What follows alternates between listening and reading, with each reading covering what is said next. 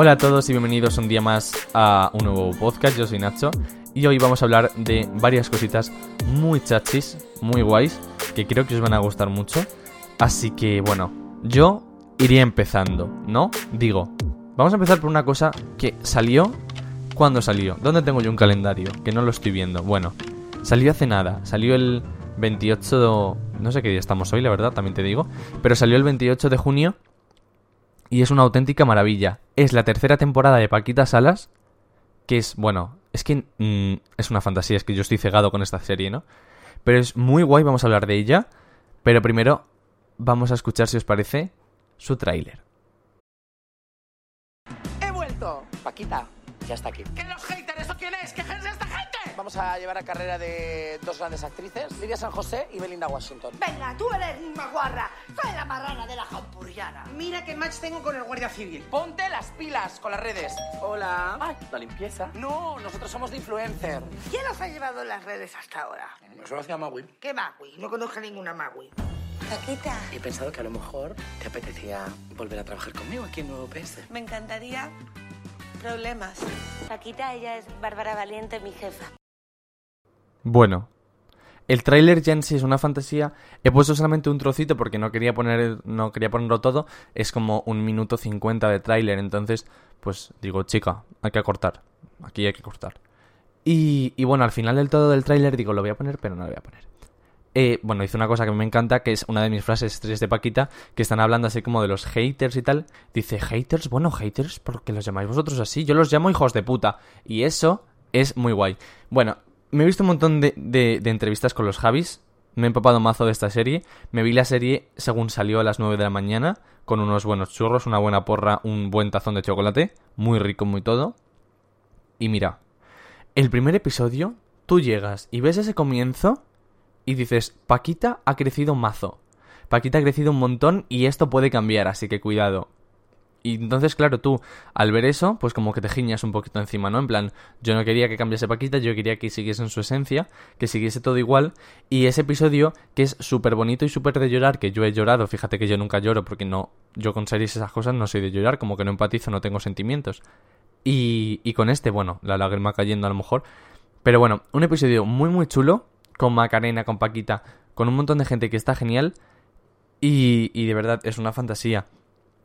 Luego ves, ya vas avanzando capítulos y tal, y ves que no, que Paquita sigue con su esencia, nunca, o sea, no ha perdido nada, sigue todo igual. Solo que es eso, pues mucho más grande, un poquito más a lo grande.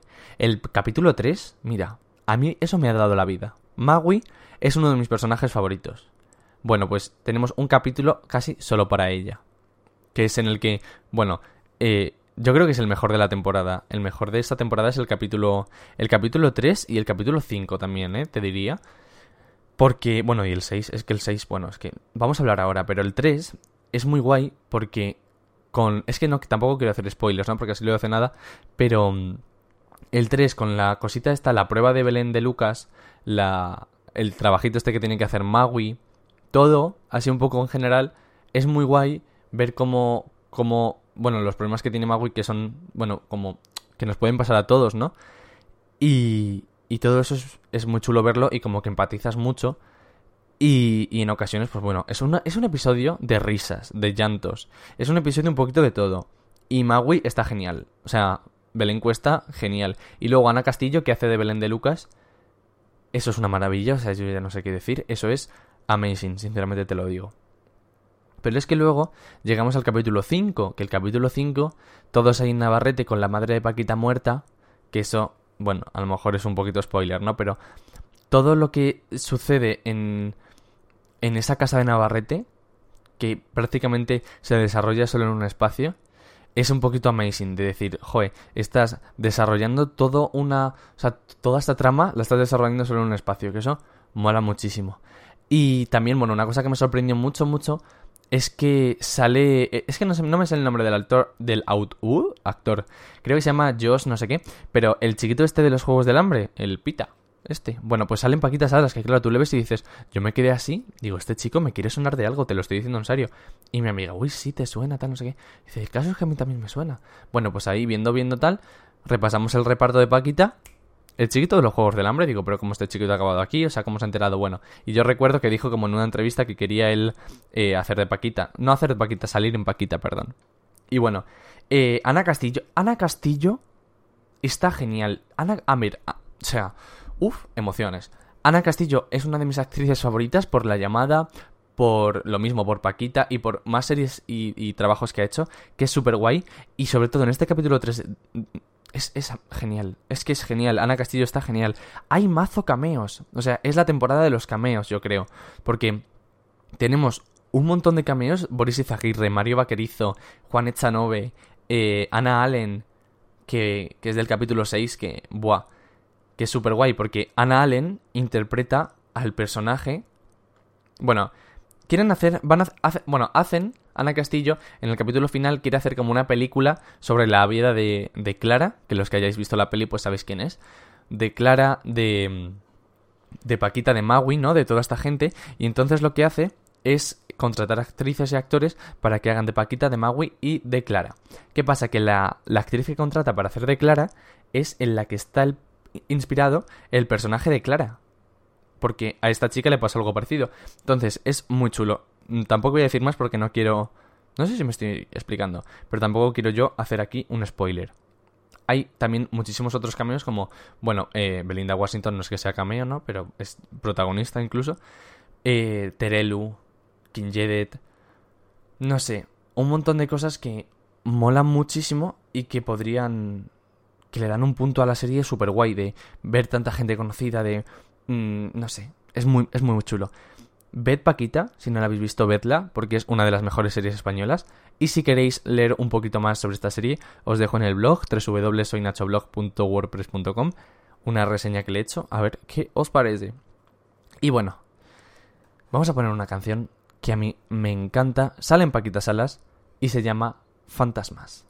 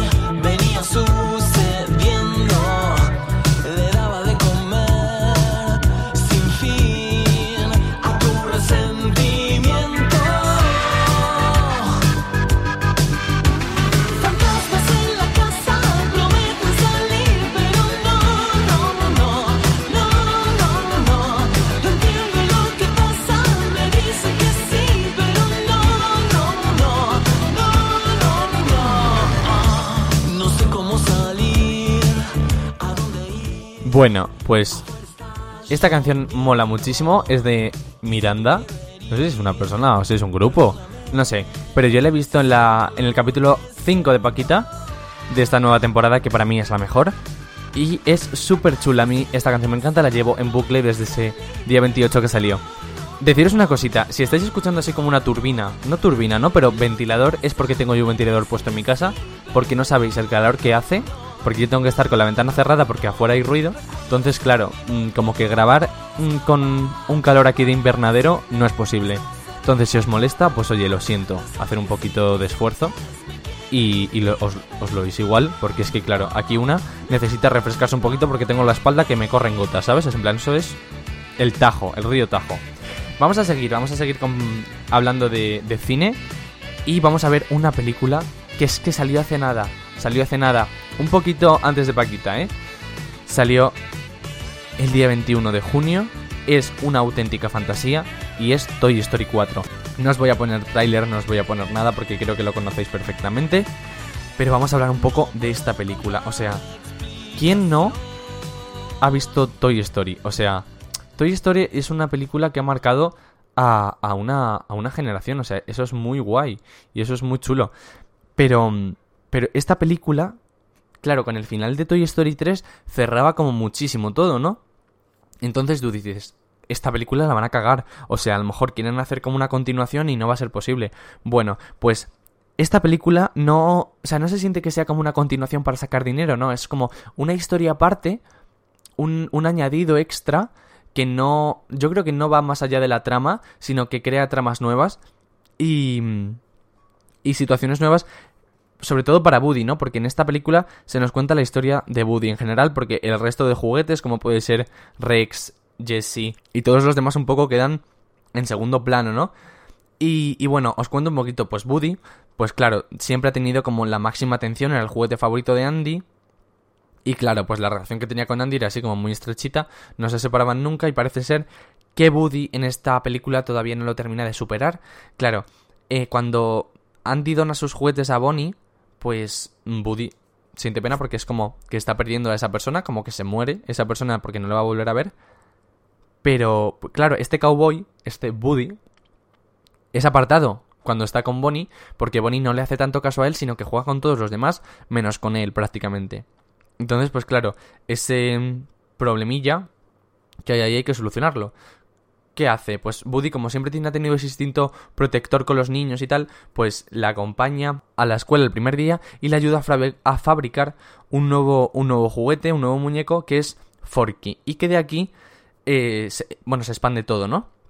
Forky cree que es basura, siempre va hacia ella, eh, y la misión de Woody es como guiar a esa persona, bueno, a ese juguete, mejor dicho, a decir, tú no eres, uy, perdón, no eres basura, eres un juguete y tienes que estar con Bonnie. Bueno, pues a todo esto, Woody se encuentra con Bo que es el mensaje totalmente opuesto, de decir, no hace falta estar con un niño cuando puedes ser tú libre, feliz y puede que haya pasado tu momento. Ha pasado tu momento, deja a otros, tú te puedes ir porque no te van a echar en falta. Yo creo que Toy Story habla un poquito de la muerte y de cómo enfrentarse a las despedidas y, y bueno, de la superación de la superación de los demás y la superación de uno mismo también, ¿no? El amor propio, sobre todo con Forky, yo creo que está, bueno, es algo clarísimo.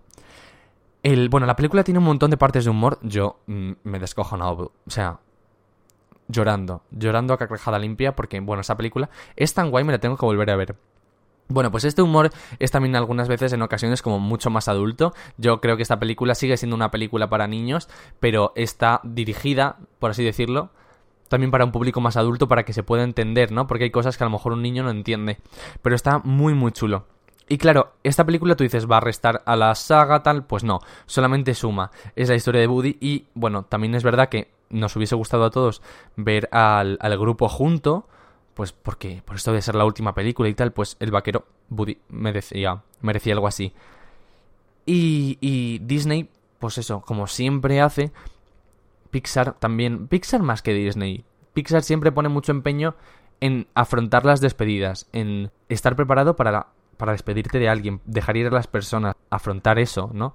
De la mejor manera y pues que no tenga una connotación negativa, chica. Vamos, que despedirte de alguien tampoco sea algo algo así muy malo.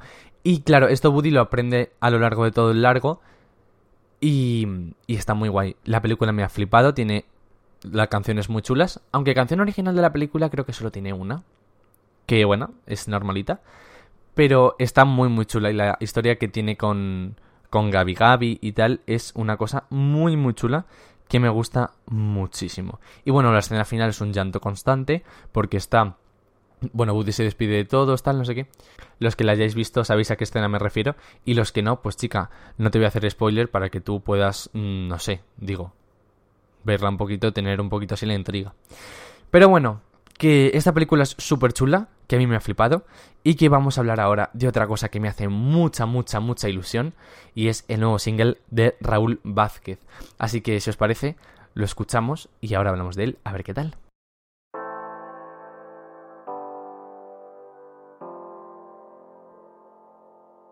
No me importa con quién vayas a dormir ahora. Sé que el día de mañana, aunque cueste, estaré ahí. Es difícil, lo sé, a mí me cuesta también. Son tus labios, tu olor, tus besos, tu piel. Ese amor no es real, solo quieres jugar. No puedo más.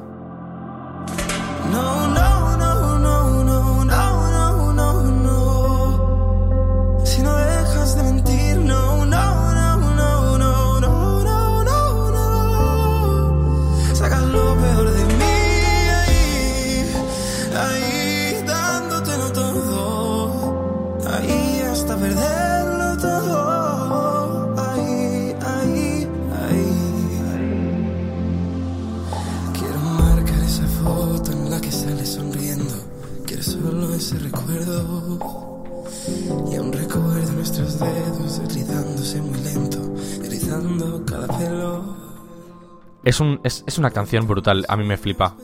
Es un single, yo creo que es el mejor single de todo Ten, ¿no? Es por ser así como fan loco de... mm, Es el mejor, tal. No, es que es el mejor, o sea... ¿Habéis escuchado eso? Bueno, en fin, que esta canción salió el 20 de junio, creo. 20 de junio, sí, ¿no? Bueno, pues salió el 20 de junio y fue alucinante. O sea, todo el mundo ya pues conocía esa...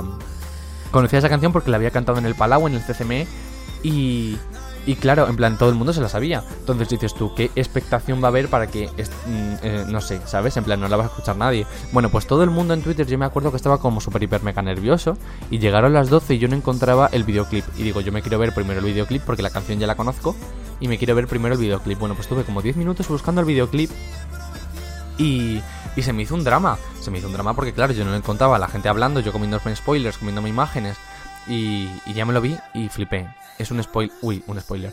Es un videoclip súper guay y súper. Bueno, es como muy sencillo, muy minimalista, pero está grabado en un plano secuencia que es muy difícil de hacer. Porque un plano secuencia significa que lo grabas todo del tirón, es una única toma. Entonces, si te equivocas al final, lo tienes que repetir todo, no puede haber cortes. Y, eso es muy chulo. La estética del videoclip me parece genial. Eh, no sé, es muy, muy guay.